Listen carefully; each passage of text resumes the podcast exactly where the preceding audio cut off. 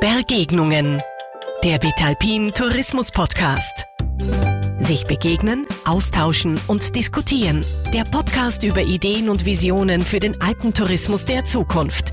Vitalpin Geschäftsführerin Theresa Heid spricht mit inspirierenden Persönlichkeiten.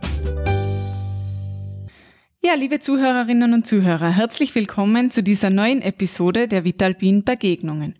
Heute zum Thema Klimaschutz im alpinen Tourismus. Diverse Aktions- und Gedenktage, wie zum Beispiel der Earth Overshoot Day jetzt im Juli oder auch das tragische Unglück kürzlich in der Marmolata, erinnern uns immer häufiger daran, wie dringlich tatsächlich ein persönliches und betriebliches Klimaschutzengagement sind. Ein Unternehmen, welches uns genau dabei unterstützen will, ist Climate Partner. Und mein heutiger Gast ist der Geschäftsführer Jakob Sterlich. Er und sein Team bieten Lösungen für betrieblichen Klimaschutz. Sie helfen euch dabei, CO2-Emissionen zu berechnen und anschließend zu reduzieren, Klimaschutzstrategien erfolgreich in die Unternehmensziele zu verankern und CO2-Emissionen durch Klimaschutzprojekte auszugleichen. So gelingt es Unternehmen dann letztendlich auch, klimaneutral zu werden und einen konkreten Beitrag zum globalen Klimaschutz zu leisten. Jakob, schön, dass du dir trotz deiner Vaterkarenz die Zeit nimmst, bei unserem heutigen Podcast mit dabei zu sein und herzlich willkommen bei den Vitalpin Begegnungen. Sehr gerne, Theresa, und auch herzlichen Dank äh, für die Einladung zu dem heutigen Podcast. Ganz, ganz gerne. Jakob, meine erste Frage bezieht sich gleich auf unsere Kooperation, die wir ja 2019 gemeinsam gestartet haben. Und es ist uns gelungen, ein bis dato einzigartiges Klimaschutzprojekt ins Leben zu rufen, nämlich den Förderpreis Vitalpin Klimainvestment. Kannst du uns als Klimaschutzexperte jetzt vielleicht kurz erzählen, was denn gerade das Besondere an diesem Klimaschutzprojekt ist? Das Besondere eben daran ist, dass neben der Unterstützung eines international zertifizierten Klimaschutzprojekts, was für den Ausgleich der Emissionen verantwortlich ist, dass eben zusätzlich fünf Euro in diesen äh, Fitalpin Klimainvestment Topf fließen und mit dem werden innovative regionale Projekte, die das Klima schützen im Alpenraum, eben unterstützt. Warum haben wir das gemacht? Sehr viele unserer Unternehmenskunden haben den Bedarf, ein, ein regionales äh, Klimaschutzprojekt zu unterstützen und ähm, wollen jetzt auch auch entsprechend äh, etwas zurückgeben in äh, ihrer Region. Und gerade touristische Unternehmen sind äh, haben diesen starken regionalen Bezug. Und, und genau deshalb haben wir dieses Angebot auch, auch geschaffen, dieses Projekt aufgesetzt. Und ich bin ganz begeistert eben von dieser, der ersten Runde, die wir ja 2021 durchlaufen äh, sind und über 40 Bewerbungen erhalten haben diese dann bewertet wurden und dann noch einmal eben eine unabhängige Expertenjury ja dann im Endeffekt die, die Gewinnerprojekte ausgewählt hat.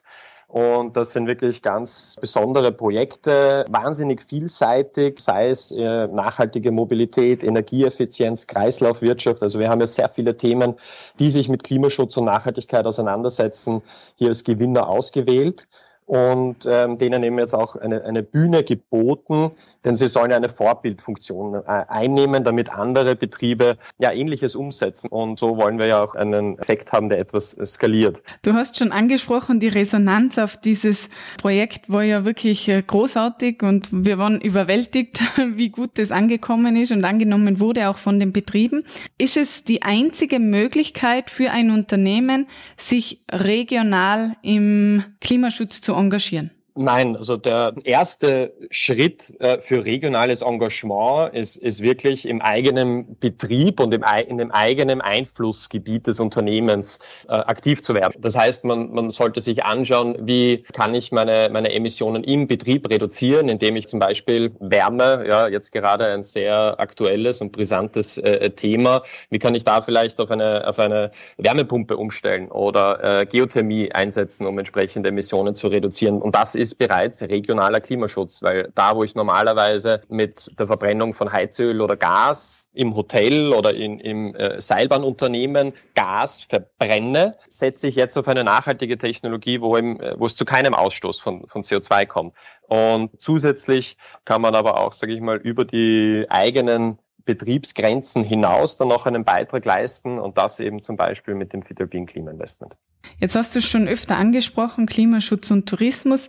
Warum ist es gerade im alpinen Tourismus ein so ein wichtiges Thema, das wir und natürlich auch ihr und, und eigentlich alle empfehlen, dringend anzugehen? Tourismus hat eine sehr wirtschaftlich mhm. äh, bedeutsame Rolle. Eine der ähm, wichtigsten, würde ich sagen. Du sagst es, eine der wichtigsten. Also sei es äh, die, die Wirtschaftsleistung, die aus dem Tourismus hervorgeht, genauso die Beschäftigtenanzahl. Und, und gerade deshalb hat der Tourismus als Industrie einen wahnsinnig großen Hebel, wenn es um, um Klimaschutzmaßnahmen geht und, mhm. und wirklich auch ja, Bevölkerung, Mitarbeiter auf das Thema zu sensibilisieren, Gäste im Endeffekt genauso. Damit hat man ja nochmal einen viel größeren Wirkungsgrad, sage ich mal, wenn man auch Gäste mit, mhm. äh, zu diesem Thema sensibilisiert. Also gerade hier, was, was Bildung angeht, äh, sehe ich sehr bedeutsam, aber auch natürlich durch die Wirtschaftsaktivitäten im, im Tourismus, sei es die, die Hotels, die Aktivitäten in der Umwelt, die Seilbahnen. Also da,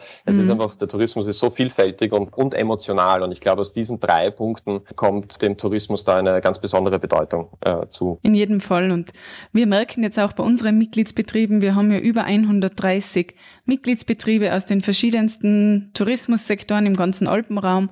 Und immer mehr Betriebe engagieren sich jetzt vermehrt in diesem Bereich und ein Vorreiter war da sicherlich die Ischgler Seilbahn, die ja schon 2019 ähm, sich intensiv mit der Thematik auseinandergesetzt haben, CO2-Bilanzen erstellt haben. Äh, es ihnen dann auch gelungen ist, binnen eines Jahres ihren CO2-Fußabdruck um mehr als die Hälfte zu reduzieren.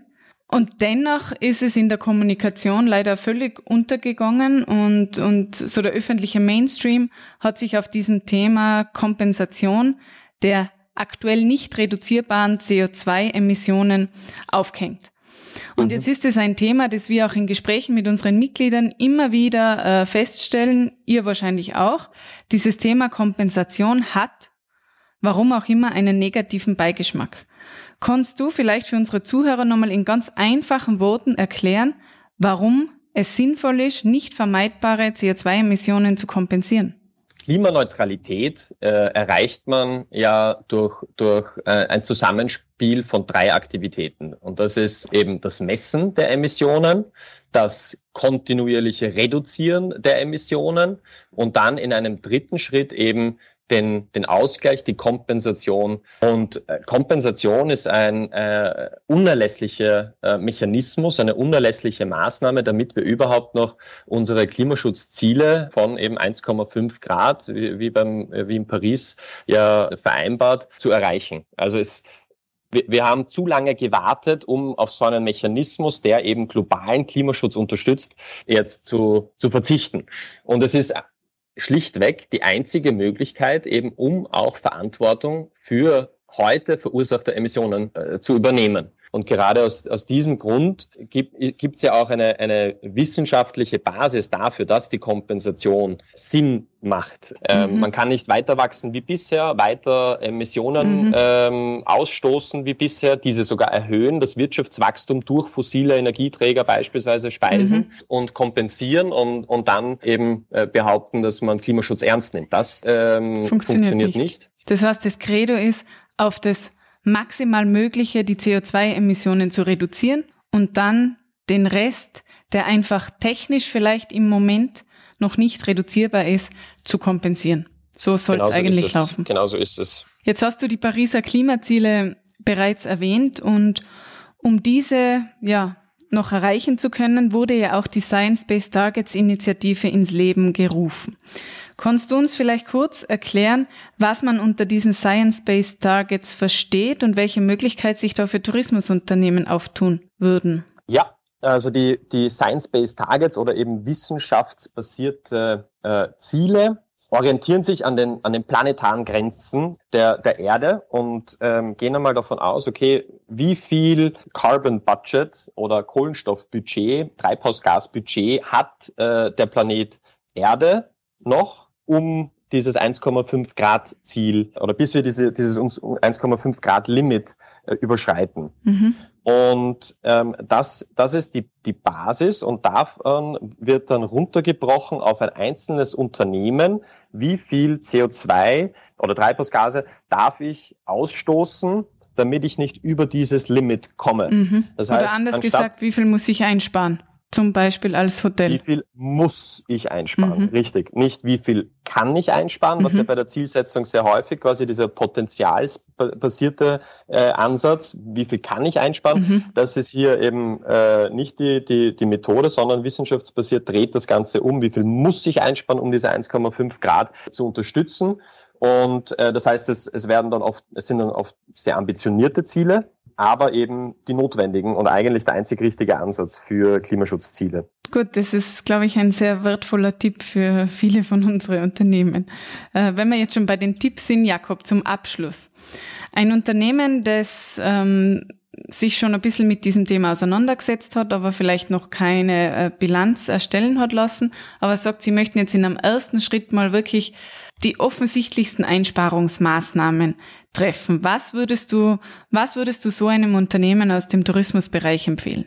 Schritt eins, wenn nicht bereits getan, Umstellung auf äh, Ökostrom. Ähm, der zweite Schritt, das ist halt sich mit der Wärme äh, auseinanderzusetzen.